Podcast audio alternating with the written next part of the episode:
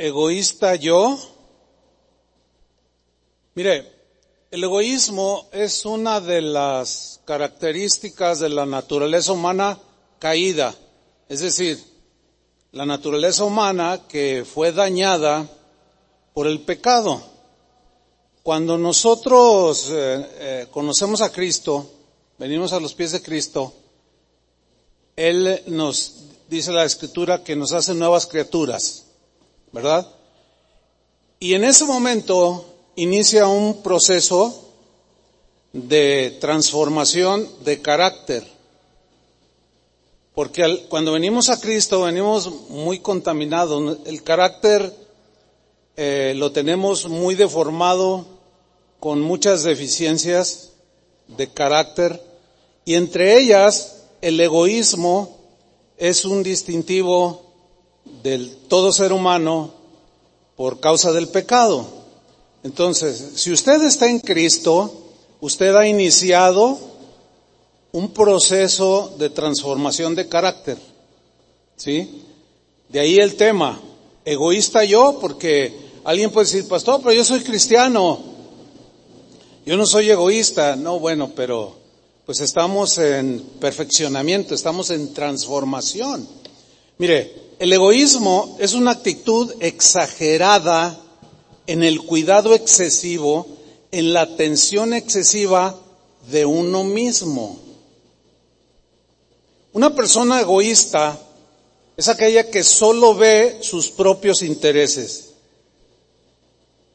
Es apático e indiferente a las situaciones y a las necesidades de los demás que están a su alrededor. O sea, ah, bueno, o sea, el típico, ¿no? Pues que cada quien se rasca con sus uñas, ¿no? Dicen que había un hombre eh, egoísta, tan egoísta, tan egoísta, que ni siquiera prestaba atención. Toda la atención la quería él, porque el egoísta siente, piensa, cree que él es el centro del universo que todo gira alrededor de Él, que Él es el, ombligo del mundo y que siempre tiene la razón. ¿Conoce alguien así? No me diga, no me diga, no. Estamos en transformación, ¿sí? Nunca se equivoca, siempre cree que Él tiene la razón, siempre tiene un argumento, siempre está, no, pero esto, no, o sea, siempre se quiere salir con la suya. Ahora, ¿qué consecuencias trae el egoísmo? Bueno, entre otras cosas, el egoísmo te aleja de la realidad, distorsiona la realidad, lo objetivo que está a tu alrededor, lo distorsiona, porque como el egoísta solo piensa en él y no en los demás, entonces no está bien ubicado. Otra de las consecuencias es que aleja a los amigos. Cuando ven venir al egoísta, al que siempre tiene toda la razón, al que siempre está, hable y hable y hable, no deja a los demás hablar, porque quiere ser el centro, los demás, ay, así como, ay, ya llegó. Entonces aleja a los amigos.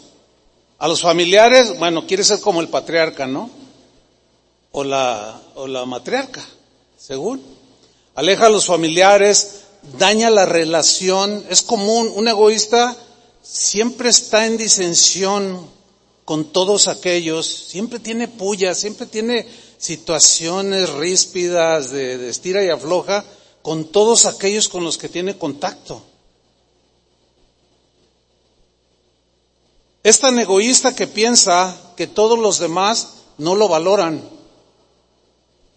O sea, siempre está pensando, no, no, es que si me valoraran, es que si supieran quién soy yo. Yo, yo, yo, yo, yo, ego, ego, yo, yo, yo. El matrimonio y la familia, ni se diga, se afectan muchísimo.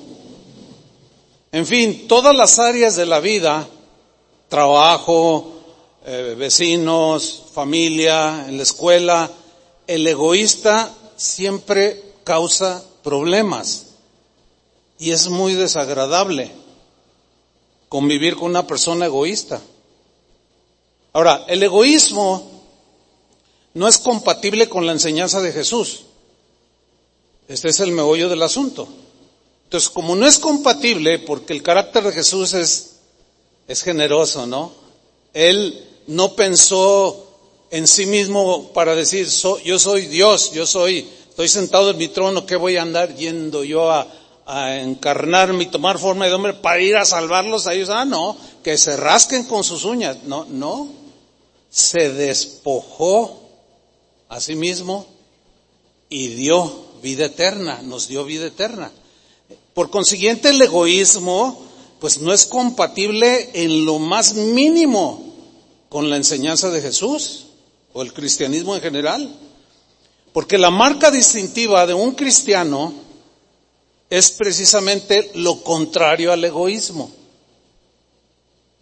Esa así debe ser una característica. Cuando hablamos de característica, estamos hablando ya de carácter. ¿Sí? Por ejemplo, Pablo en 1 Corintios capítulo 13, versículo 4, dijo lo siguiente acerca del amor. Dice, el amor es sufrido, o sea que soporta. ¿Qué soporta? No, no piensa en, ay, ay, ay, ay, ay, mira cómo me hiciste. O sea, el, el, el, amor, pues sí, somos humanos y nos sentimos, percibimos y captamos, pero, pero también piensa en el otro. Por eso dice, el amor es sufrido, es benigno. El amor no tiene envidia. El amor no es jactancioso, no se envanece. El amor no hace nada, nada indebido. No busca lo suyo. Ahí está. El amor no busca lo suyo. Es decir, el amor desinteresado es aquel que no piensa solo en lo suyo, porque también uno se tiene que cuidar, ¿se entiende, no? Pero no de tal manera que exageremos y, nos desatendamos de todo a nuestro alrededor para nada más ver mi bienestar, lo que me gusta, lo que yo quiero, lo que a mí se me antoja, etcétera, etcétera. No. El amor piensa en los demás. El, en 1 Corintios 13:5, en la versión al día, lo que acabo de leer, pero en otra versión, al día dice que el amor no se comporta con rudeza. Y luego dice, no es egoísta. Aquí es ya más claro. No busca lo suyo, no es egoísta, dice esta versión. En la versión del lenguaje actual dice que no busca su propio interés. Su propio interés. Todos tenemos intereses, ¿sí o no? Sin embargo, no estamos solos en este mundo. No somos los únicos seres humanos en este mundo. Y eso, quien batalla con el egoísmo tiene que entenderlo sí o sí. O sea, no es, no, er, no somos los únicos en este mundo. Entonces, si yo tengo intereses, usted que está aquí en esta mañana, usted también tiene intereses, ¿sí o no? Pero a ver, a ver, si yo busco nada más mi propio interés, estoy siendo egoísta. ¿Por qué? Porque no estoy considerando que usted también tiene intereses. Por ejemplo, usted llegó a esta reunión con el deseo y el anhelo de, pues de, alabar a Dios, ¿no es cierto? De, de escuchar su palabra y que habla, hable a mi corazón. Bueno, usted tiene ese interés, tiene todo ese derecho. Ahora, imagínense, yo como pastor, digo, nah, pero les voy a dar ahí cualquier versículo ahí para unos dos, tres chistecitos y, o sea, ¿qué, qué, qué sentido tiene? Estoy yo buscando mi propio interés y estoy ignorando el suyo. Es que estoy cansado. Es que me desvelé, ya he tenido mucho trabajo, entonces, bueno, además que no pasa nada. Entonces, ¿qué estoy buscando yo? ¿Cómo me siento? ¿Qué quiero hacer? Entonces ya estoy buscando mi propio interés. Y eso está hablando de un egoísmo. En 1 Corintios 10, 24, aquí Pablo dice, ninguno busque su propio bien, sino el del otro. O sea, ¿cómo funciona el egoísmo? Busco mi propio bien. Busco que todos satisfagan mis intereses, mis deseos y mis anhelos y que se hagan lo que yo digo y lo que yo quiero y a mí me gusta. Oye, pero también al otro le gusta esto, también al, otro necesita esto. No, no, no, no, no, no. Aquí yo soy el, yo soy el varón de la casa. Pues sí, eres el varón de la casa, pero precisamente eso, eso de ser el líder de la casa, el, el, pues el director, el encargado de dirigir una familia, precisamente es dirigir y el dirigir es hacia otros, no hacia uno. ¿Entienden? Por eso Pablo dice, ninguno busque su propio bien sino el del otro. Un padre va a buscar el bien de su esposa, ¿sí o no? De sus hijos. Un esposo va a buscar el bien de su esposa. Un pastor va a buscar el bien de sus ovejas. Un policía va a buscar el bien de los ciudadanos. Bueno, bueno, ahí lo dejamos. Un político debe buscar el bien de aquellos a los que representa en la Cámara de Diputados, por ejemplo. La verdad es que este mundo está hundido en el egoísmo, porque cada quien busca su propio bien. Y es una doctrina o una práctica totalmente contraria a la enseñanza cristiana. En la versión en lenguaje actual, 1 Corintios 10:24 dice, o sea, el mismo texto dice, por eso tenemos que pensar en el bien de los demás. Tenemos que pensar en el bien de los demás. Y no solo en nosotros mismos. Fíjate qué, qué, textos tan, tan más ah, contundentes. Tenemos que pensar en el bien de los demás. Sin embargo, nuestra mente no está ejercitada en pensar en el bien de los demás, sino en nuestro propio bien. Y ahí es donde el egoísmo podemos ver que nos tiene atrapados. ¿Sí? Hay un caso de dos hombres en las escrituras. Uno era un hombre muy egoísta y el otro era muy generoso. Uno pensaba en el bien de todos y otro pensaba nada más en su propio bien. Y esta es, una historia, estoy hablando de Abraham y Lot. Abraham, el llamado padre de la fe, era el hombre generoso. Y Lot, su sobrino, que era de la familia, era totalmente lo contrario a su tío. Era un hombre egoísta, ambicioso, solo pensaba en su propio bienestar, en su propio bien. Vamos a leer un pasaje que está en Génesis, capítulo 13, versículo 2. Ahí vamos a empezar. Dice que Abraham era riquísimo en ganado. Dios lo había bendecido mucho. Y será riquísimo en plata y en oro.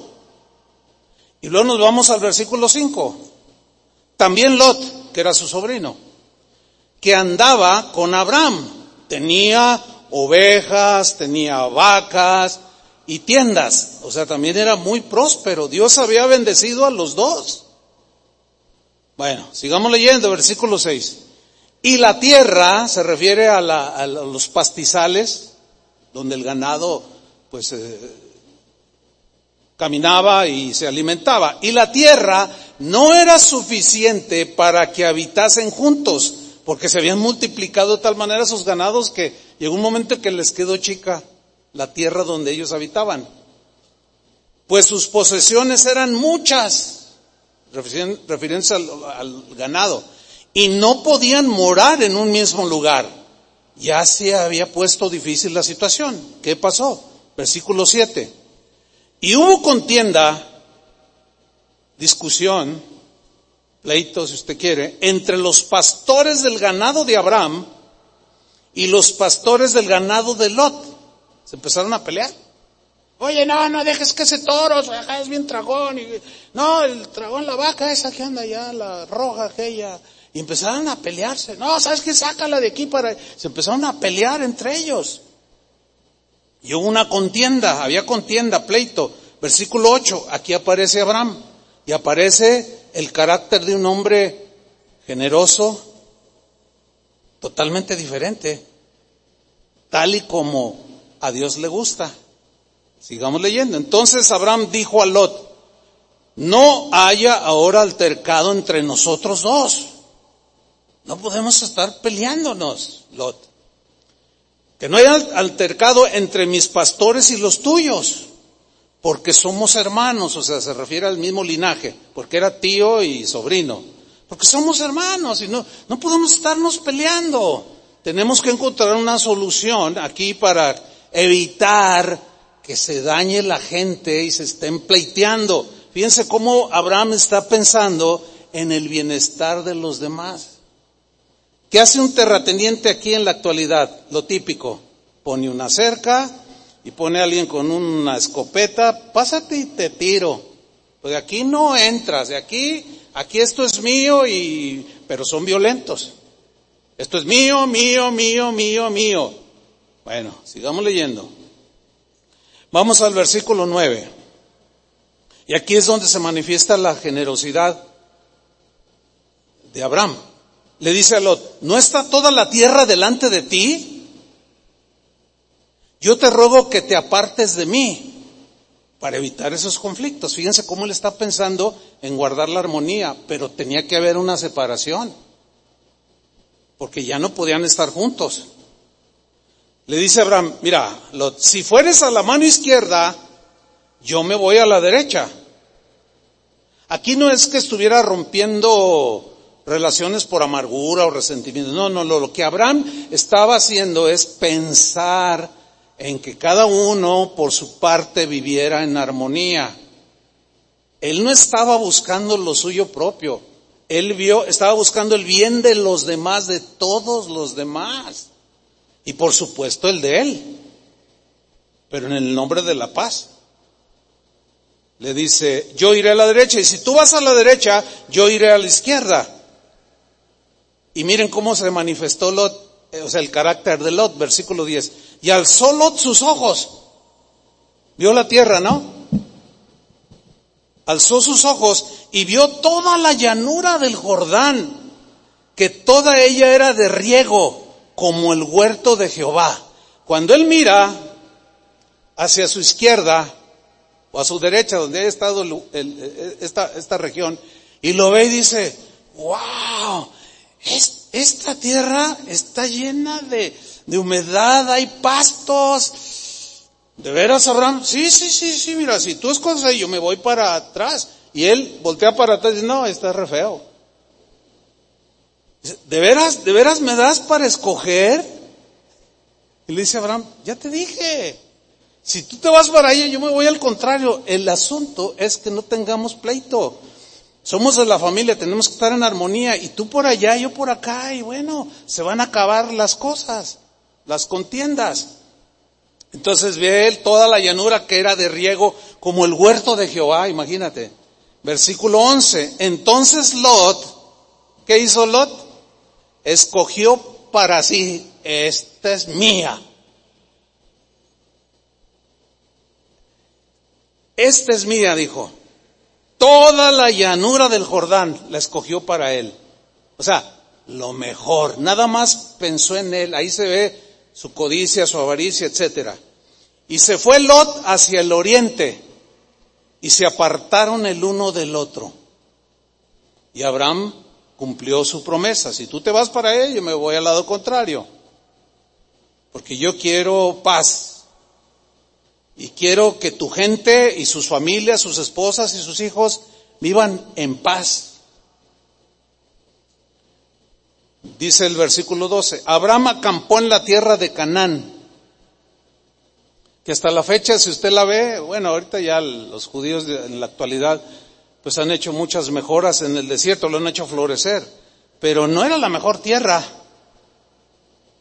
Hay mucho desierto, mucha sequía.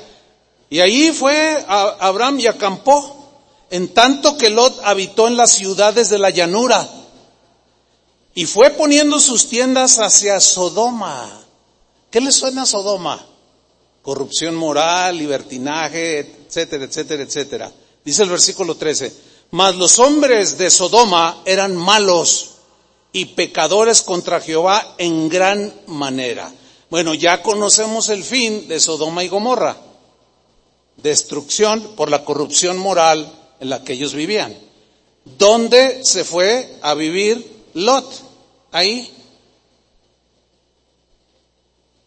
¿Cuál es la enseñanza aquí que yo encontré? Hay, muchas, pero la que yo quiero mencionar es la siguiente. Al egoísta siempre le va mal. Voy a repetirlo. Al egoísta siempre, siempre le va a ir mal. Y para decirlo en mexicano, el gandaya siempre le va mal. ¿Conoces gente gandaya? Esa palabra suena media, bueno, es, es, es un mexicanismo, está en la Real Academia Española, ¿eh? Está aceptada como parte de, es un mexicanismo, una expresión mexicana, de un gandaya, de uno que, que nada más piensa en él y arrebata y quiere. ¿Conoce gente gandaya? Uf. ¿Ha visto choferes gandayas manejando? ¿O usted es un gandaya? Bueno, dejámoslo ahí. Entonces, hermanos, el egoísta, al egoísta siempre le va a ir mal. Nunca le va a ir bien. Porque no es el espíritu de Cristo, no es el carácter de Cristo. Por consiguiente, el egoísmo no es el camino para un cristiano. No es el camino que nosotros debemos de caminar, al contrario, Debemos ir borrándolo. Cada día que pasa, despojándonos de todo egoísmo, aprendiendo a pensar en el bienestar de los demás. Miren, la enseñanza de Jesús es excelsa, o sea, es suprema, es sobresaliente. Tanto, tanto que no hay doctrina ni filosofía que se iguale a la enseñanza de Jesús. Y por supuesto, la enseñanza en contra del egoísmo de parte de Jesús pues es notoria, ¿sí? Vamos a Mateo capítulo 7 versículo 9. Mateo 7 9. Vamos a ver algo de la enseñanza suprema de Jesús, maravillosa diría yo.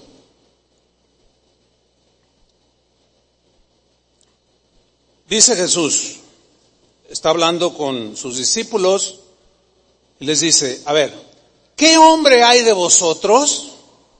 que si su hijo le pide pan, ¿le dará una piedra? A ver, yo les pregunto, si tu hijo te pide un pan, ¿le das una piedra? Pues no, normalmente no. Sigue diciendo Jesús, versículo 10. O si le pide un pescado, ¿le dará una serpiente? La respuesta obvia es, pues no. Versículo 11. Pues si vosotros, siendo malos, corrompidos, egoístas hasta cierto punto, eh, con tendencia hacia lo malo, si ustedes siendo malos saben dar buenas dádivas a vuestros hijos, ¿cuánto más vuestro Padre que está en los cielos dará buenas cosas a los que le pidan? O sea que si tú le pides al Señor, Señor, eh, necesito esto, necesito que, que quites el orgullo de mi vida, ayúdame a vencerlo, pues te lo va a conceder. Porque Él nada más da cosas buenas. Nunca Dios te va a dar algo que te dañe, jamás. Que a veces habrá situaciones que parece, o sea, no parece, sino que te afligen, te sientes mal y todo. Bueno, esa es parte de la formación porque el mundo imperfecto en el que vivimos así lo requiere. No hay otra manera. Por ejemplo, las tribulaciones producen un carácter paciente, dice la Biblia. Y para desarrollar un carácter paciente tienes que tener diversas pruebas o tribulaciones que te afligen y tú vas aprendiendo. ¿Sí? Porque el egoísta siempre dice, nadie me tiene paciencia, nadie me tiene paciencia. Pero si tú le preguntas al egoísta, ¿y tú tienes paciencia con los demás? Pues no, pero si quiere paciencia. hacia Él. O sea, nomás está pensando en Él. Bueno, sigo leyendo. Versículo 12. Así que, fíjate esto, así que todas las cosas que queráis que los hombres hagan con vosotros, así haced, así también haced vosotros con ellos, porque esto es la ley y los profetas. Miren, a este texto, a este 7.12 de Mateo, se le ha llamado y se le conoce a través de los siglos como la regla de oro. ¿Sí saben algo de eso, no? La regla de oro. Ciertamente, esa frase no, no aparece en la Biblia, no dice, esta es la regla de oro. No, no. Pero ah, se acuñó por ahí, dicen los eh, estudiosos, que después de 300, 400 años de cristianismo, se empezó a decir la regla de oro. Incluso se cuenta una historia de un rey que era muy piadoso, que amaba a Cristo y él mandó poner ese texto de Mateo 7:12, todas las cosas que queráis que los hombres hagan con vosotros, así hacedla vosotros con ellos, las puso en letras de oro en su palacio. Y de ahí, algunos dicen que se acuñó la frase la regla de oro.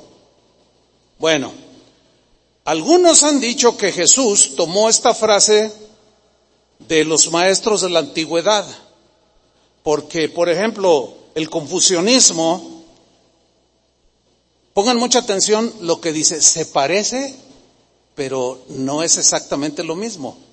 Por ejemplo, Confucio dijo, no hagas a otros lo que no deseas que te hagan a ti. Ahorita vamos a hacer la comparación y se van a dar cuenta que Suenan parecidas, pero no son. Hay una diferencia que podemos, podríamos calificarla que quedaría la, la, la frase de Jesús, regla de oro, y la de estos maestros, regla de plata. O sea, abajo. ¿Sí? El hinduismo tiene la frase, no hagas a otros lo que te causaría dolor si te lo hicieran a ti. Son muy parecidas. El budismo dice, no dañes a otros de maneras que provoque, provoques heridas. Bueno, si observamos bien las frases que acabo de, de mencionar, las tres mencionan lo negativo. Es decir, ellos dicen, no hagas, no hagas, no hagas, no dañes, no hagas, no hagas, no dañes, no causes dolor, no, no, no, no. Y son frases que, te que mantienen pasiva a la persona. Es decir, miren, estas filosofías enseñan que es suficiente para la persona mantener un, mantener tu comportamiento negativo bajo control. O sea, no le hagas mal. Entonces te tienes que, que dominar, ¿no? Controlar. Tiene su, digamos, su alabanza esto, ¿no? no, pues no, no le voy a hacer un mal. Está bien, no hacer un mal. Pero yo quiero comparar estas frases que se parecen a las de Jesús. Digo esto para los que dicen que Jesús les, les robó la frase, ¿no? Porque estos, este, estos dichos o frases fueron antes de, de que Jesús llegara a la tierra. Pero ahorita les menciono algo más sobre eso. Entonces, al mencionar ellos, no hagas, no hagas, no hagas, ellos, estos maestros, están diciendo, mira, contrólate, contrólate, controla tu comportamiento, ten dominio propio, todo eso tiene su, valor, ¿sí? Pero no hagas y te mantiene en una actitud pasiva. Pero la enseñanza de Jesús, aquí es está la diferencia. La enseñanza de, de Jesús busca que tú hagas. ¿Lo alcanzan a ver? Ahorita lo, lo voy a, enfatizar más, o, lo mejor que pueda. La enseñanza de Jesús enseña que debemos buscar formas buenas de obrar. Los, los filósofos, antes mencionados, dicen, no hagas, no hagas, contrólate y te dejan una actitud pasiva. Y Jesús dice, no, tú haz, tú haz lo que quisieras que hicieran contigo. Entonces allí ya Jesús está impulsando que hagas algo bueno a favor de los demás. Por supuesto que está incluido en segundo lugar que no le hagas mal al prójimo. Está incluido. Pero aquí Jesús, no sé si alcanzan a ver la diferencia. Quiero que escucharlos. Algunos están así como, no, no, yo, yo, yo, yo, entiendo eso perfectamente, no, no, no hay ningún problema. Vuelvan a escuchar la enseñanza, porque es importante. ¿Sí? Confucio decía, no, no, no, no, no hagas, no, no le hagas mal a aquel. Jesús, Jesús no solo dice no le hagas mal, sino dice, hazle como quisieras que te hicieran a ti. Por ejemplo, tú vas a comprar una tienda, ¿quisieras que te atendieran bien? Sí, ¿verdad? Bueno, ¿y si tú fueras el tendero? Ah, entonces tú tendrías que atender así como tú quisieras que te atendieran cuando vas a comprar. Es, es otra onda, ¿eh? A las filosofías de los hombres. Pero vamos a hablar más en abundancia sobre esto. Entonces, al, acusar a Jesús de que él tomó prestada, algunos dicen que se robó eh, esa frase de lo que hoy conocemos en el cristianismo como la regla de oro, sin embargo, fíjense, el confucianismo, el hinduismo y el budismo fueron escritos o fueron eh, acuñados y escritos entre los años 400 y 500 antes de Cristo, 500 años antes de Cristo. O sea, que tiene, tenían mucho sustento, así como pues, ah, Jesús ha de haber leído alguna obra de Confucio, etcétera, y se la copió. Nada más que si hay una gran diferencia a la hora de la hora. Ahora bien, en realidad lo que hizo Jesús fue tomar del libro del Levítico la base para, para enseñar lo que hoy llamamos nosotros la regla de oro. Y el libro del Levítico se escribió 1450 años antes de Cristo. Entonces, ¿quién le copió a quién? Por lo menos, por lo mínimo hay mil años de antigüedad del libro del Levítico que el confucianismo, el budismo y el hinduismo. ¿Sí me expliqué? Entonces, ¿quién le tomó a quién? No, Jesús es el mismo del antiguo y del nuevo, es el mismo. Entonces, él en realidad tomó el buscar hacer el bien de Levítico. Ahorita vamos a leer parte de un, de un pasaje, pero quiero que mencionen cómo habla de no le hagas un mal, o sea, parecido a lo que decía Buda, por ejemplo. ¿Por qué? Porque la ley, la ley tenía el propósito de, de, de que la persona tuviera la convicción de que a la hora de la hora no iba a poder hacerlo, para entonces venir Cristo y derramar la gracia nuestros pecados fueran perdonados y de esa manera con una nueva naturaleza pudiéramos subir el escaño para ya no tanto dejar de hacer lo malo, que es bueno, dejar de hacer lo malo, ¿están de acuerdo? Pero no solo dejar de hacer lo malo, sino aprender a qué? A hacer lo bueno. Y ahí es donde está la diferencia. Vamos a Levítico 19.9. Dios le da instrucciones a Israel y le dice cosas como esta, miren. Cuando ciegues la mies de tu tierra,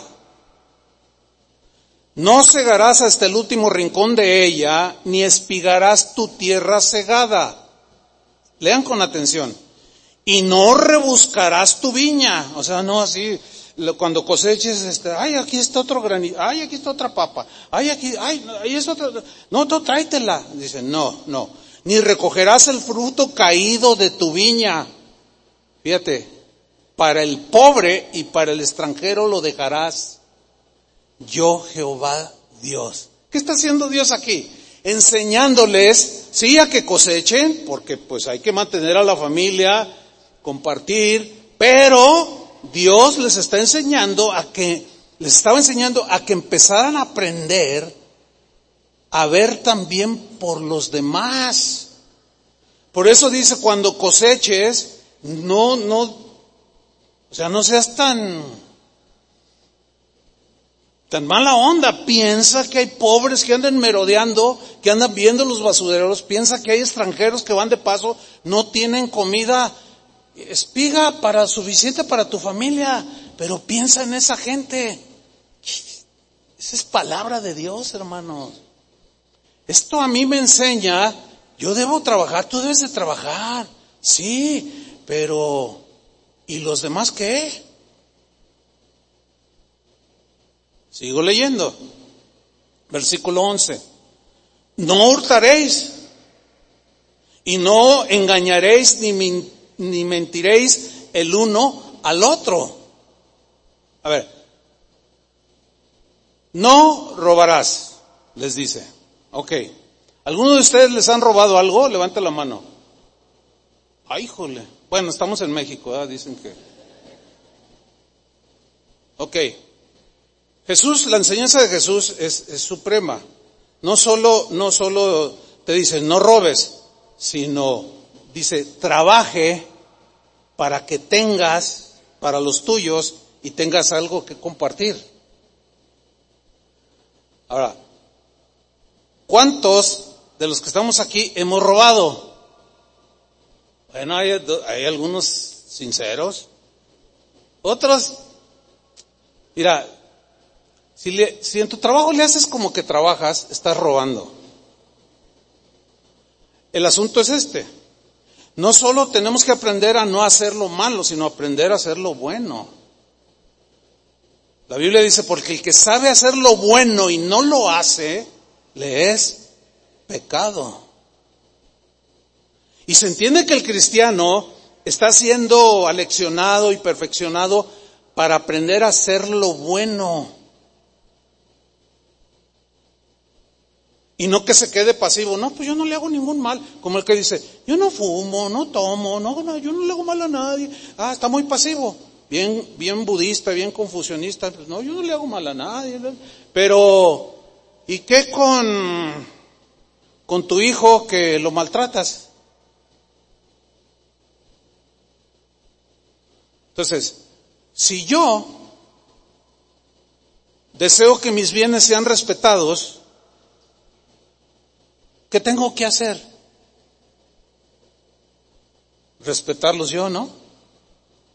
Porque lo que los hombres quieren que hagas con ellos, dice, así, así, hacedlo vosotros, como tú quieres que te hagan a ti, que te traten a ti, así hazlo tú.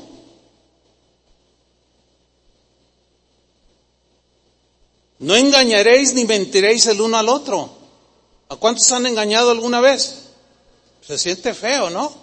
Que te mientan, te manipulen, te, te cometan una tranza por allí. Bueno,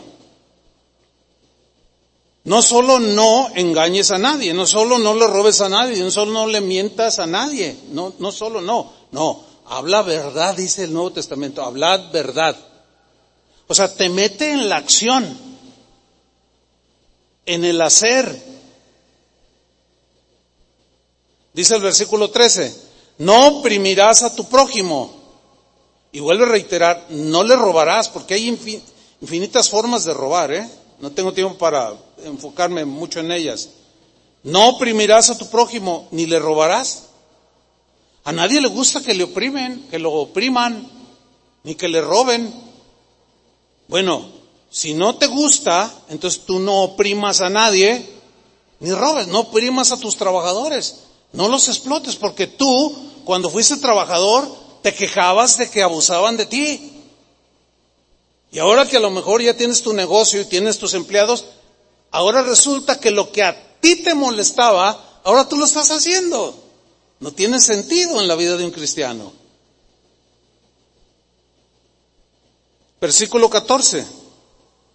No maldecirás al sordo, y delante del ciego no pondrás tropiezo, Yo quiero que pongan atención a este texto. Está hablando de gente minusválida, que no está en la función total de sus atributos físicos. No maldecirás al sordo, o sea, en tono de, de burla. Porque como no oye, le puedes decir cualquier cosa y tú con una sonrisa y le estás diciendo cosas. O sea, habla de esas actitudes tan horribles. Y delante del ciego no pondrás tropiezo. Yo, Jehová. ¿Cuántos son de la tercera edad aquí? A ver, no, pues ya, ya vemos un buen.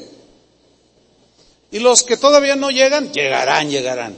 Bueno, ¿cuántas veces han llegado a un centro comercial, a un, una tienda, y hay unos lugares apartados para la gente de la tercera edad o minusválida?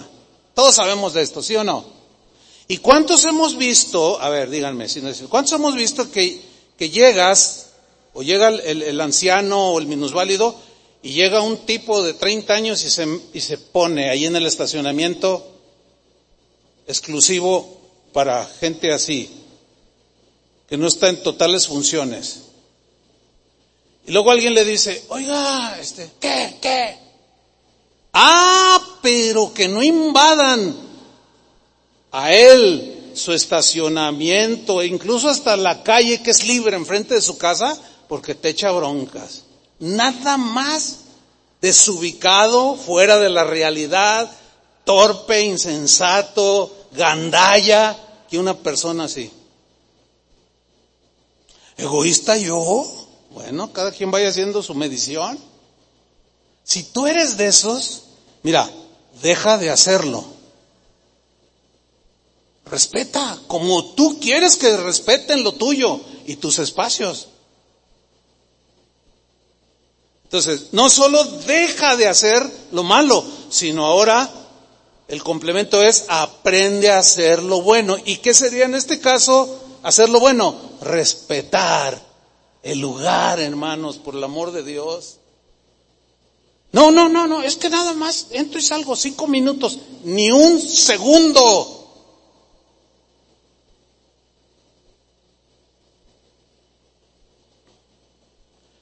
¿Cuántos conducen auto o camión, lo que sea en la calle? ¿Qué piensan de los motociclistas? Ahora, ¿cuántos son motociclistas aquí? A ver, sean sinceros, porque yo veo motos estacionadas. Mira, aquí está uno que dice, pues yo, yo manejo una Electra. No, traté de una Harley el hermano. Bueno, ok, ok. Tú vas conduciendo y de pronto se te mete un motociclista, quién sabe dónde salió y está otro auto adelante y se te mete así en un espacio que apenas cupo, pero, pero se metió y le pegas o le das un empujón o le das uno fuerte. Se enoja, te maldice, te dice de todo, se quejan, ah, los automovilistas nos echan los autos encima. ¿Los han oído? ¿Sí o no, motociclista hermano en Cristo? Ah, bien mala onda, no respetan. Ahora yo, yo les pregunto a los motociclistas que exigen respeto. ¿Tú respetas los altos? Nada más pónganse un alto cuando llegan. Entonces, ¿con qué calidad moral exigen respeto si ellos no respetan? Bueno, respeta. Respeta si quieres que te respeten. Entonces ya, ya Jesús no solo dice, no le faltes al respeto, no, déjalo pasar, o sea, etcétera, ¿no? Pero no te quedes ahí en dejar de hacer lo mal, ahora haz lo bueno. ¿Cuántos que conducen, que van en una lateral y se quieren eh, meter en la vía principal y prenden su, su direccional? Digo los que la prenden porque, ay, qué terrible es eso. ¿Cuántos tienen auto? Que no se te olvide esto. Aprende a usar tus direccionales. Uy, ya esta educación vial les estoy dando aquí. Aprende, por favor, a aprender tu direccional.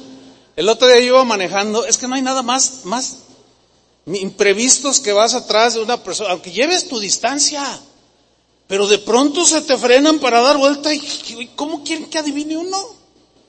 Pero miren, el otro día, esto es todos los días, ¿eh? Este, entonces, iba yo eh, circulando. Entonces, iba delante de mí una señora en una camioneta BMW, bien bonita, elegante, una camionetota. Entonces, ella quiere dar vuelta, ¿saben qué hizo? Sacó la mano. Me hacía que, que iba a dar vuelta. Yo dije, bueno, pues, a lo mejor es como los teléfonos, ¿verdad? Que nada más dicen que se usa el 15% de toda la tecnología que tienes ahí. No, no, hermanos, no solo es dejar de hacer lo malo, sino aprender a hacer lo bueno. Fíjense, en Estados Unidos, eh, cuando voy yo siempre observo, al país que vaya observo cómo se conduce la gente. En Estados Unidos, tú te quieres, viene aquí la autopista, entonces eh, vienen en lateral y se quieren incorporar. ¿Y saben qué hacen los que vienen acá? Disminuyen la velocidad.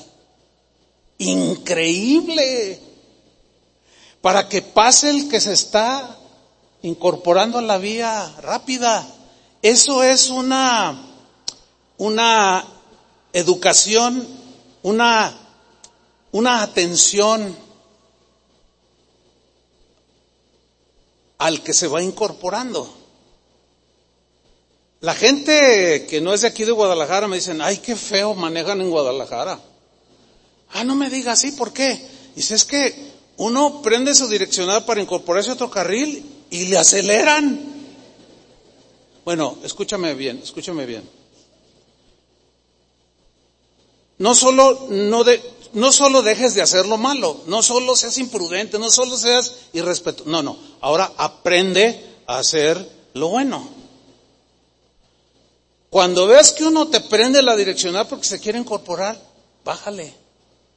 Miren, hace, hace ya unos 15 años, yo dije, yo me voy a hacer la propuesta de manejar, no igual, porque pues hay, hay rasgos diferentes, pero voy a manejar igual que los Estados Unidos, igual que allá, porque yo veía cómo vamos y nos daban, o sea, se frenaban para que le pases.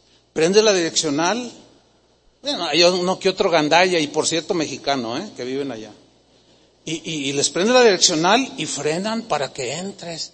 Dije, yo lo voy a hacer. Me ha costado. Pero ¿saben? Yo prendo mis direccionales aunque no venga carro atrás, ni aunque venga enfrente, nada más por puro hábito. En Estados Unidos, aunque no venga carro, si tú no prendes la direccional y te ve un policía, te sanciona no debes de infringir la ley porque te va a costar. Pero ya allí algunos ya piensan de esta manera, no solo no voy a, faltar a la ley de tránsito, sino pues voy a hacer lo bueno, le voy a ceder el paso. Allá llegas a una cuadra en la esquina y está alguien esperando y se para el auto para que pase la persona. Es otra onda. Aquí es un desorden total. ¿Saben cuál es de raíz esas actitudes, ¿qué creen? El egoísmo, exactamente, es quererte salir con la tuya. Egoísta yo, bueno, sigan haciendo su medición. Versículo 15, no harás injusticia en el juicio, ni favoreciendo al pobre, ni complaciendo al grande. Con justicia juzgarás a tu prójimo. ¿Quieren que se haga, ¿Quieres que se haga justicia en tu vida? pues sé también un hombre justo. O sea, haz con los demás lo que quieres que hagan contigo. Nunca te metas en una fila porque te contraste tu compadre, porque los de atrás los vas a ofender. Si están entendiendo, ¿verdad? Nunca lo hagas.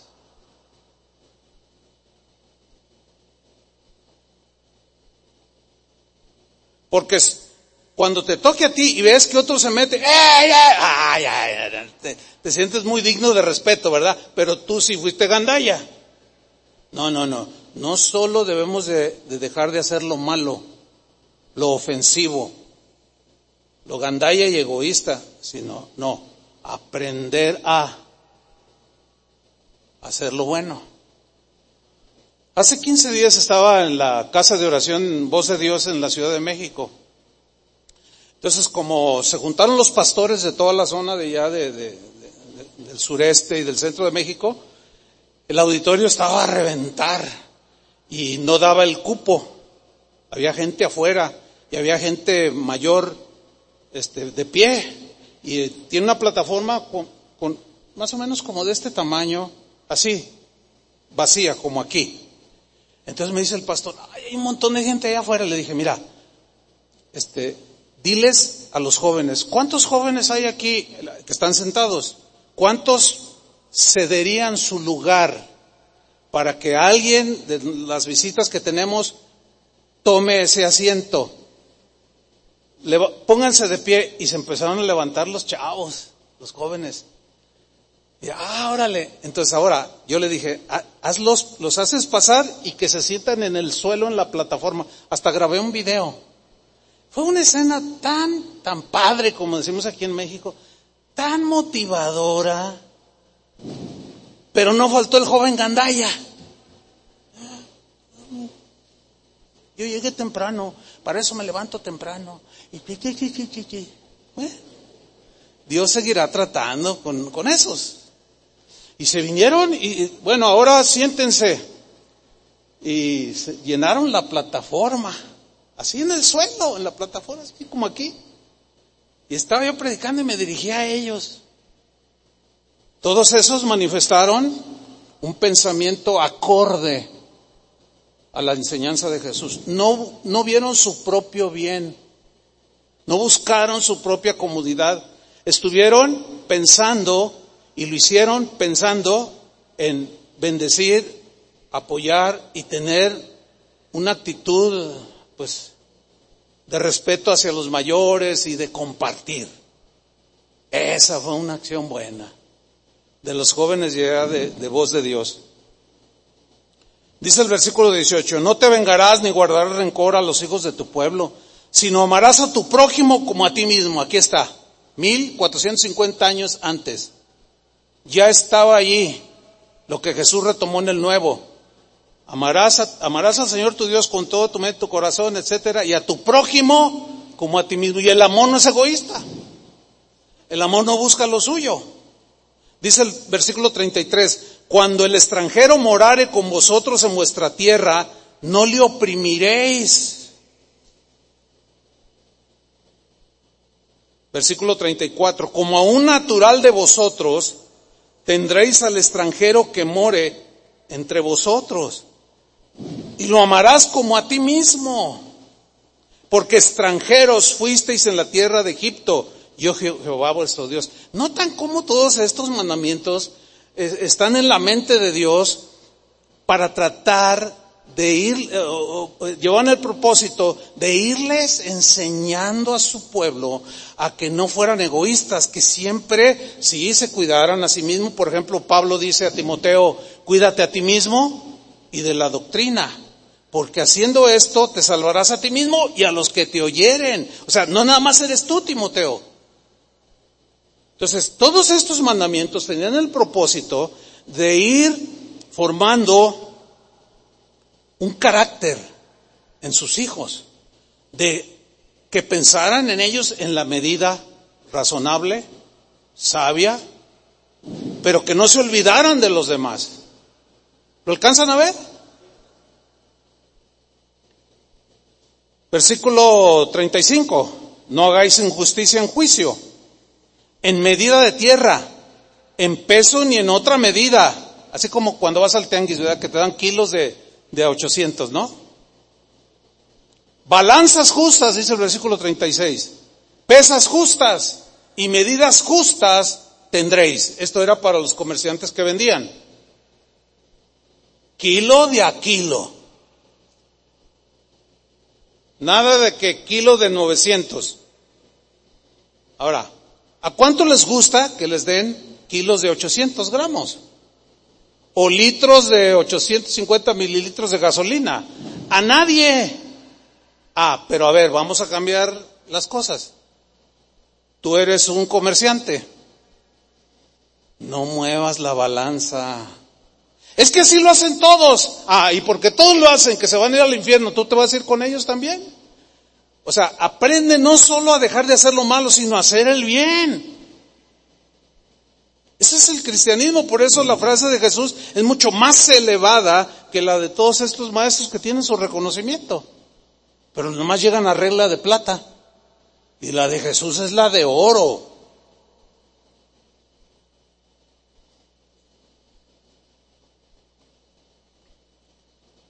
Cuando tú quieres comprar un auto, tú quisieras que el que te lo está vendiendo te hablara con la verdad y te dijera, mira, el auto está así, así en estas condiciones, trae una falla aquí, le falla aquí, o trae esto. Eh, ¿Tú quisieras, lo agradecerías que si tú vas a comprar un auto, te trataran así? Ok, ok. Pero ahora vamos a suponer que tú vas a vender un auto.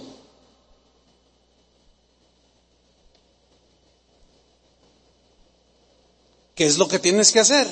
haz con el cliente que venga lo que quisieras que hicieran contigo. O sea, no, no, no vas a ir con el mecánico, ay, nomás ponle una chañadita allí que funcione y que al cabo ya lo voy a vender. Miren, a mí, dos mecánicos, eh, los años que tenemos en casa de oración, dos mecánicos cristianos que asistían aquí me sugirieron en su en momento que hiciera una cosa así cuando yo quería vender un auto.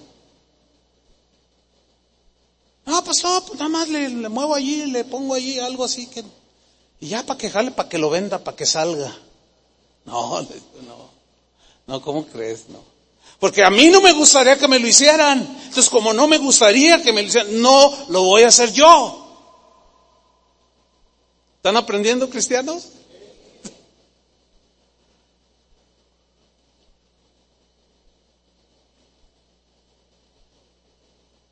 Qué enseñanza tan, tan maravillosa, ¿sí o no? Bueno, no sé, no sé a ustedes, pero a mí, a mí se me hace elevadísima. Porque tiene, tiene todo para transformar mi vida si yo lo obedezco. Si yo lo creo y lo hago y lo vivo. Esa enseñanza maravillosa de Jesús me enseña a no ser egoísta.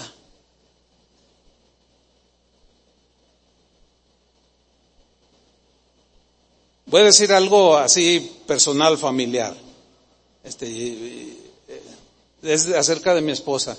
No conozco persona más generosa que ella. Ay, ay, o sea, porque pues vivo con ella, por eso veo más rasgos, ¿no? ¿Por qué? Porque, por ejemplo, si queda una tortilla, estamos comiendo y queda una tortilla y los dos y la que reacciona primero, no, no, tú, tú, tú cómetela. Siempre. Siempre. Así es ella. Es una lindura de persona, ¿a poco no? Pero a veces estamos, no, no, no, tú, no, tú, no, tú, no, mira, por favor. Bueno, un volado total. Pero yo supe de una familia donde, donde a veces cuando escaseaba la provisión, el papá decía, yo voy a comerme lo que necesito comer, aunque ustedes se queden sin comer, porque yo soy el que voy y traigo de comer. ¿Sí? ¿Cuánto que faltaba? Fíjense nomás. Y, los chiquillos se quedaban, porque primero es el hombre de la casa. Híjole, ¿no? Sí los hay, sí los hay. Y también hay mujeres más egoístas que tú. No puedes ser. Sí, los hay. Espero que no seas uno. Pero si lo eres, bueno, yo creo que hoy te está lloviendo. Pero en buena onda, el Señor es bueno, ¿a poco no? Denle un aplauso al Señor. Porque todo esto es para formarnos, ¿no?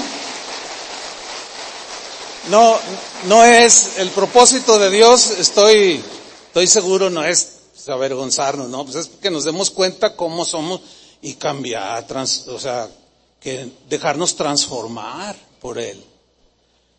Miren, quiero irme al final con una historia ya muy conocida de ustedes. Es una historia que ilustra perfectamente el tema que estoy tratando. Es el ejemplo de aquella enseñanza que Jesús le da a un hombre que se le acercó y le dijo, oye, este, ¿qué, ¿cuál es el primer mandamiento? No, pues amarás al Señor tu Dios, ah, y a tu prójimo como a ti mismo. Ah, ¿y quién es mi prójimo? Ah, sí, eso, sí, que no. Eso es que, que creen que su, que su, este, nivel intelectual es de 150 y no sé qué, y no saben quién es el prójimo. Ah, un poco extraño, ¿no? Bueno, esta es la, la parábola del samaritano, o se le conoce como el buen samaritano, ¿verdad?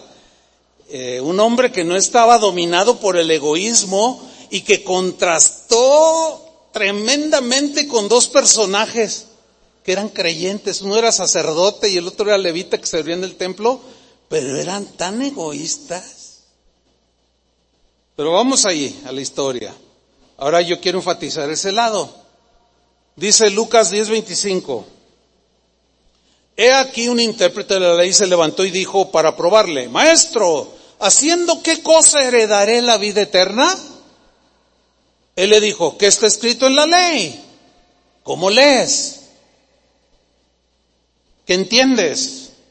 Aquel respondiendo dijo, entiendo así, leo así, amarás al Señor tu Dios con todo tu corazón y con toda tu alma y con todas tus fuerzas y con toda tu mente y a tu prójimo como a ti mismo. ¿Se fijan quién queda en tercer lugar? El que, él. Primero Dios, el prójimo como a ti mismo. Y hay unos que nada más como a mí mismo, como a mí mismo y como yo mismo. Nada más yo. Primero yo, luego yo y al último yo. Entonces contestó bien, fíjate lo que le dice Jesús en el 28. Y le dijo, bien has respondido. Oh, sabes mucho, tienes buena lectura.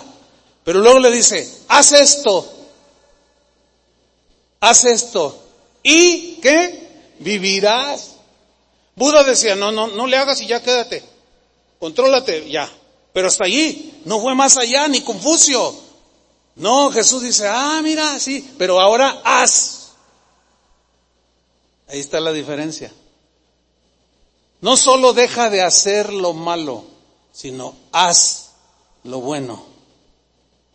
Haz esto y vivirás. Pero él dice, queriendo justificarse a sí mismo, dijo a Jesús, ¿y quién es mi prójimo? Una pregunta un poco, como siempre, como son los egoístas, ¿verdad? Eh, fuera de la realidad, no entienden explicaciones, siempre tienen la razón. ¿Y quién es mi prójimo? No sé, Señor. Y Jesús con toda paciencia en el versículo 30 dice, respondiendo Jesús dijo, mira, un hombre descendía de Jerusalén a Jericó y cayó en manos de ladrones, los cuales le despojaron e hiriéndole se fueron dejándole medio muerto. Bueno, aquí está un hombre, dice Jesús, un hombre X, que iba por el camino y cayó en manos de ladrones. Ok, aquí está el personaje. Aquí están otros ladrones.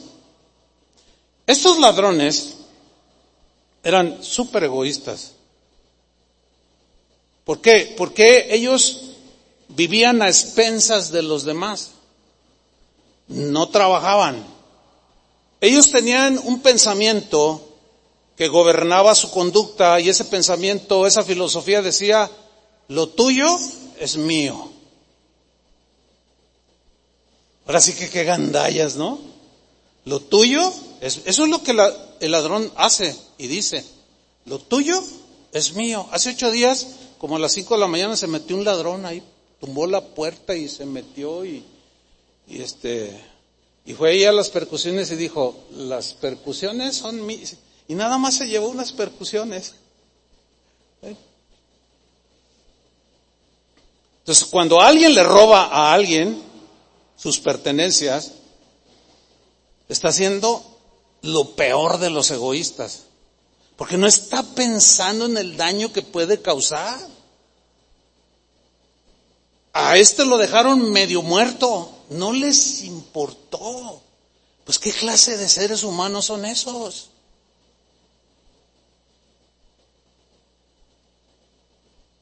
Y bueno, hay delincuentes de cuello blanco, o sea, gente acá, empresaria, políticos, así se les dicen en el argot de la política, ¿no? Delincuentes de cuello alto.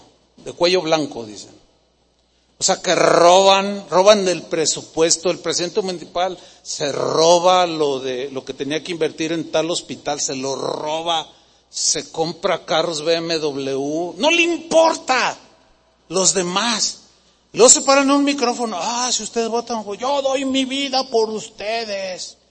No hay más hipócritas que algunos de ellos, no todos son así. Pero qué fea actitud, ¿no es cierto? Ah, pero cuando alguien suele tomar algo de ellos, no, no sabes con quién te metiste y te metiste con el gobernador y qué, qué horrible es eso. ¿A poco no? Pues espero que no haya nadie aquí que tenga ese sistema de vida, lo tuyo es mío. Mire, y tengan mucho cuidado con la gente que se encuentran a veces aquí mismo, se meten ya de manera deliberada. Hoy se sientan de este lado, le piden dinero a los de allí, luego el siguiente domingo a los de allá, y así se van. Y nosotros los detectamos. Oye, oye hermano, pues siempre andas pidiendo, este, porque, no, y te sacan papeles, no, es que mira yo, que no sé, y los ves bien, oye, pues yo te veo bien. ¿Cuántos años tienes? No, pues, pues estás hasta más joven que yo y estás hasta más fuerte. ¿Por qué no trabajas? Porque la Biblia dice, el que no trabaja, tampoco coma. O sea, no tienen que mantener a uno que no quiere trabajar. Entonces tengan mucho cuidado cuando se encuentran con gente que les pide y que, ay, con 50, sí, pero 50 de a 50. Y como el, y como la, la oveja, o sea, ustedes por naturaleza tienen lana, pues dan lana, ustedes son buena onda y les dan.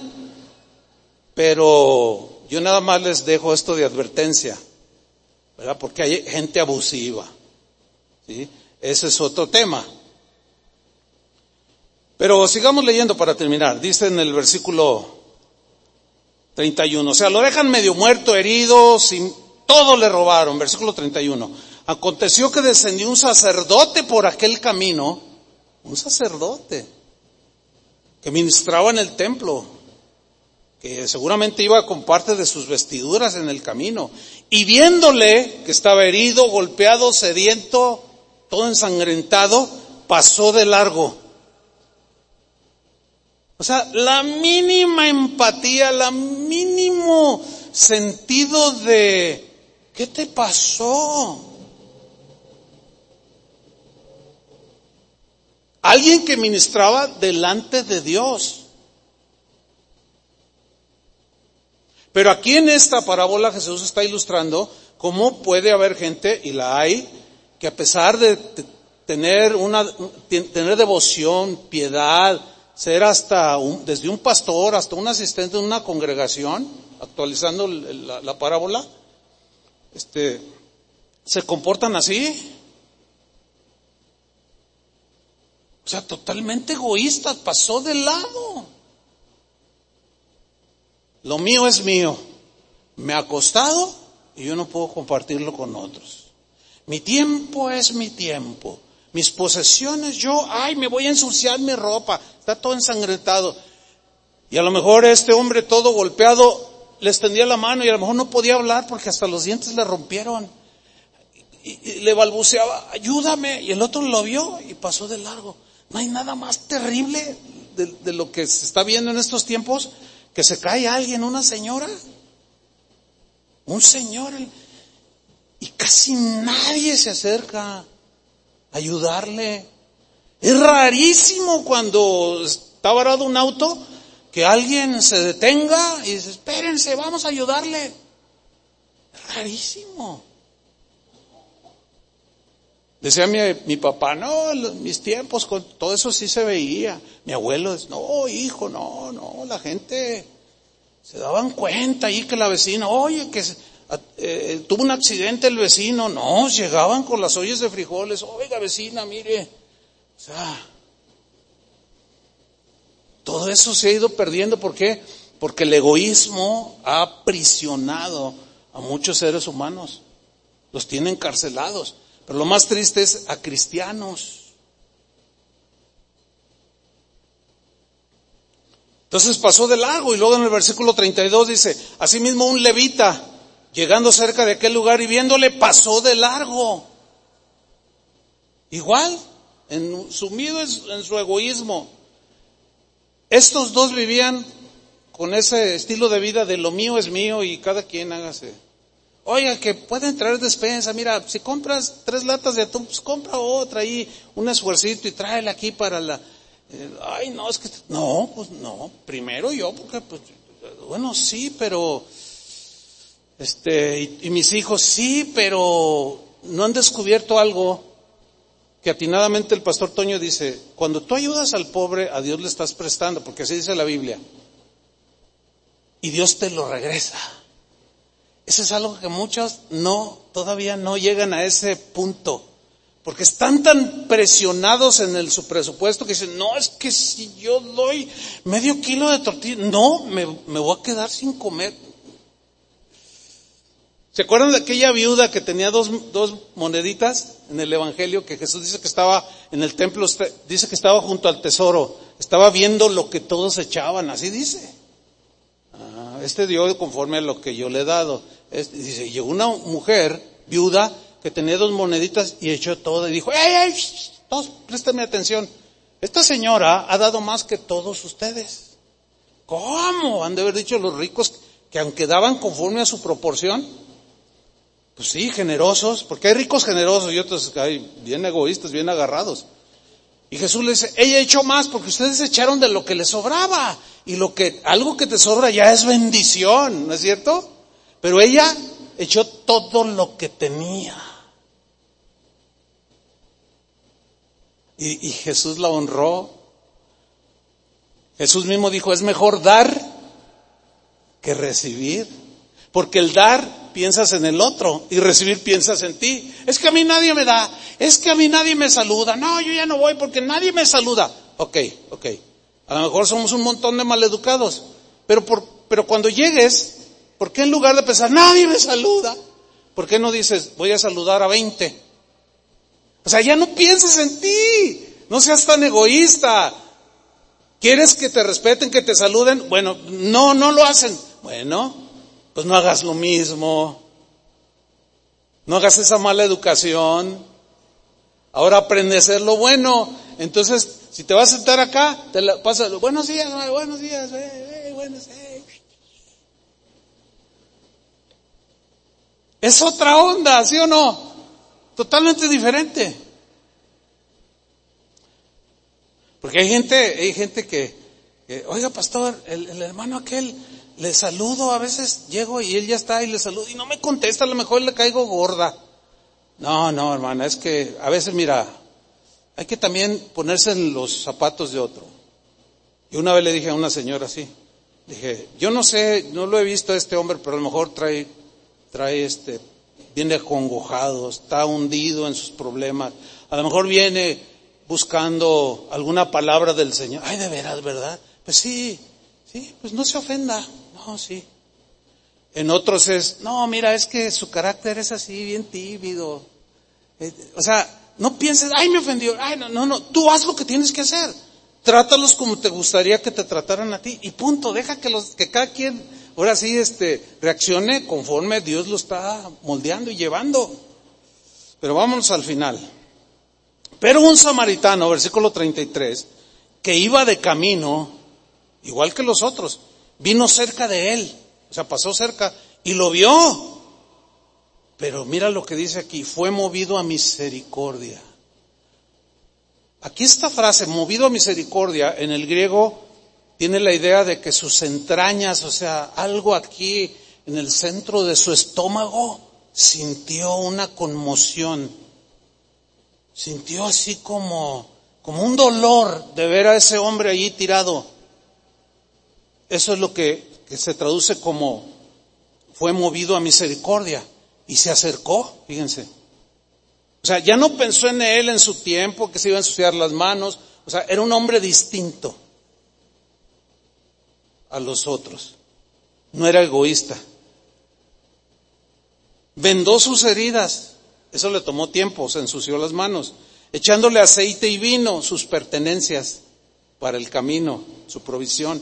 Y poniéndole en su cabalgadura, o sea, sus fuerzas, lo cargó, lo llevó al mesón y cuidó de él, dio su tiempo. Otro día al partir sacó dos denarios y lo dio al mesonero, su dinero lo compartió. Y dijo, cuídenmele, y todo lo que gastes de más, yo te lo pagaré cuando regrese. Y Jesús le pregunta a aquel hombre que, que quiso tenderle una trampa a Jesús, ¿quién pues de estos tres te parece que fue el prójimo del que cayó en manos de los ladrones? Quedó avergonzado este egoísta, este tramposo. No tuvo más que decir la verdad. Y contestó, él dijo, el que usó de misericordia con él. Porque si decía otra cosa, no, se iba a evidenciar peor, ¿no? ¿Quién, ¿Quién crees tú, quién te parece que fue el prójimo del que cayó en manos de los ladrones? El que usó de misericordia. Entonces Jesús le dijo, ve y haz tú lo mismo. Ve y haz tú lo mismo. Confucio decía, no le hagas mal. Buda decía, no le hagas mal, pero te dejaban pasivo. Y Jesús dice, no solo no le hagas mal, sino hazle un bien. Ahí está la supremacía de la doctrina de Cristo. Dele otro aplauso al Señor. Lo merece. Gracias, Señor.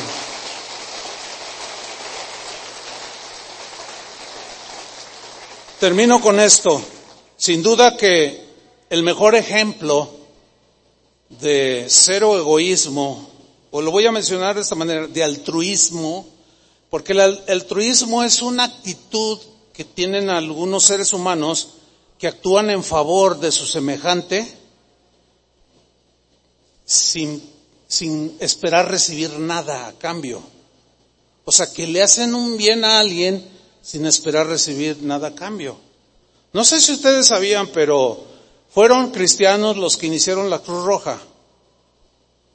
Fueron cristianos. ¿De dónde salió ese espíritu? Fueron cristianos los que en el siglo III fundaron el primer hospital que la historia de la humanidad había conocido. Fueron cristianos. Cuando tú veas un hospital, fue idea y acción de cristianos.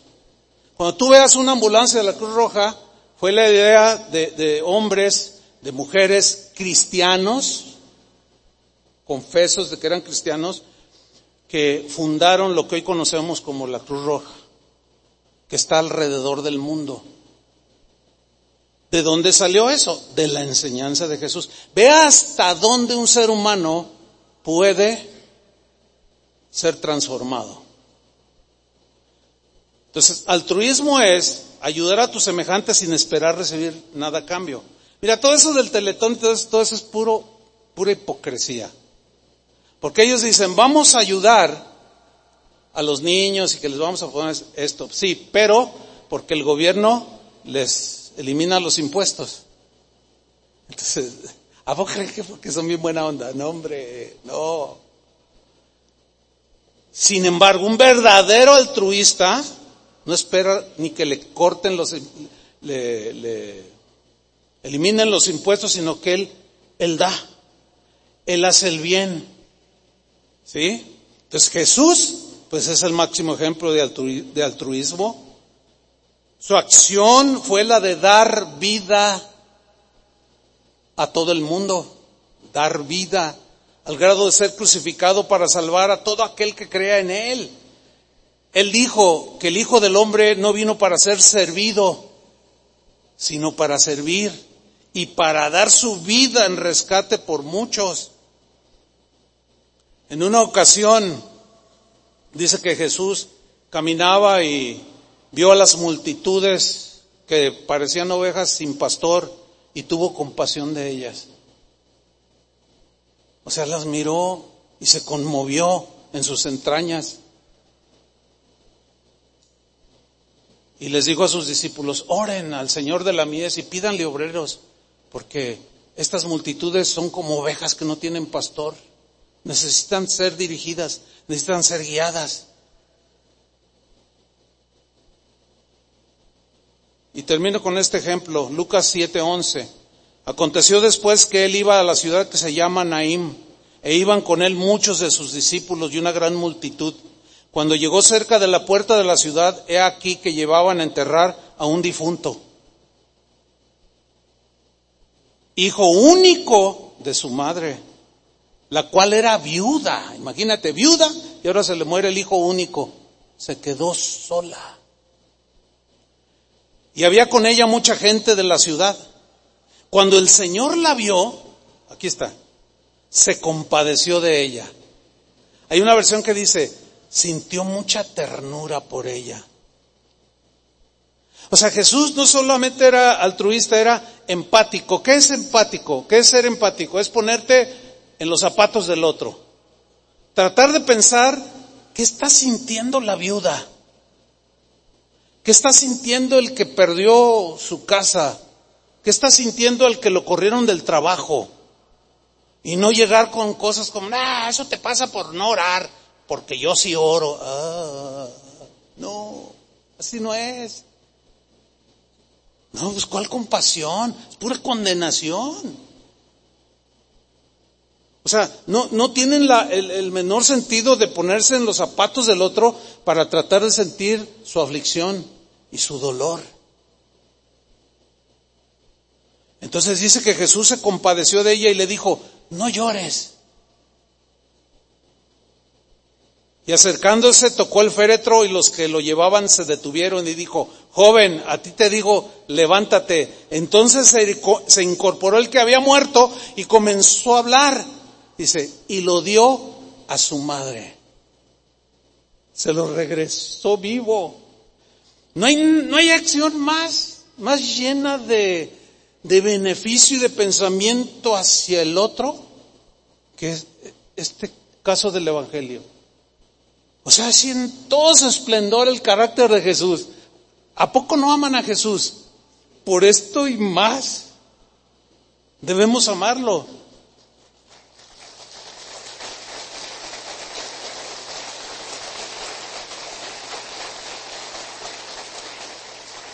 Y y quizás tú dirás, bueno, pero yo no puedo resucitar al... El ejemplo aquí, pues es, es extremo, pero la enseñanza es la misma. O sea, Jesús lo que hizo fue que sintió el dolor de esta mujer y fue, resucitó al, muchacho y consoló su corazón. Pues al que veas caído, desanimado, anímalo. O sea, no, es que yo estoy peor. Pero yo te aseguro que en eso, que tú te sientes peor, créemelo, va a haber gente que está peor que tú en la realidad. Pero hay veces, la mayoría de las veces no es como pensamos que está, pensamos que es lo único que, los únicos que padecemos o sufrimos. Hasta decimos, ay, no le deseo ni a mi peor enemigo que le pase lo que a mí me está pasando. Y el que está de este lado dice, ay, medio que le exagera el hermanito, ¿no? Porque claro, a nosotros se nos hace que es lo más terrible. Sí, porque nada más estamos viendo nuestro dolor. Y estamos tan ensimismados en nuestro dolor y aflicción que el otro está peor en la realidad, pero no alcanza a saberlo. Jesús estaba a punto de ir a la cruz unos días más ahí. Sin embargo, se detuvo, fue y consoló a aquella mujer. La verdad es que esta doctrina, esta enseñanza, es la que a mí me, me no, cautivó no, me atrapó. Cuando yo, antes de ser cristiano, que me compartían y yo leía, entendía lo que podía, pero alcanzaba a captar algunas cosas. Yo decía, no, no, no, esto. Fíjense, yo un día me, me estoy acordando en este momento, yo dije, si yo me hago cristiano, esto va a ser lo mejor que me haya sucedido, porque lo que veo aquí, no, si, dice aquí que yo puedo llegar a ser una nueva criatura, no, pues yo quiero ser una nueva criatura. ¿Cuántos quieren ser como Jesús? Entonces, hay que aprender no solo a, a dejar de hacer lo malo, sino a hacer qué? Lo bueno. Ese es el mensaje para nosotros. Estimados hermanos, pónganse de pie.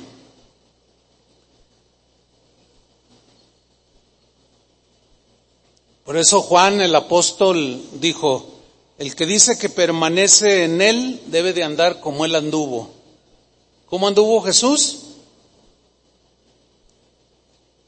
Dice la Biblia que él anduvo haciendo bienes, sanando a todos los oprimidos, porque Dios estaba con él. Dios está con nosotros. Amén. Y hay que seguir adelante dejando de hacer lo malo, pero no nos quedemos ahí. Ahora, y irnos de la, del nivel de plata a medalla de oro. Amén. Al, al ya no ver tanto a nosotros, sino a los demás también. Levanta tus manos al Señor y dile, Señor, yo quiero ser como tú. Pon tu espíritu, con, eh, eh, que tu espíritu ponga en mí ese deseo, querer como el hacer, porque tú quieres para mí esto. Y quieres dejar, quieres trabajar en mi carácter, en mi forma de ser para precisamente dejar de ser egoísta. Porque ese, esa actitud no va contigo no es propia de tu carácter ni de tu enseñanza, Señor. Gracias, Señor, por bendecirnos.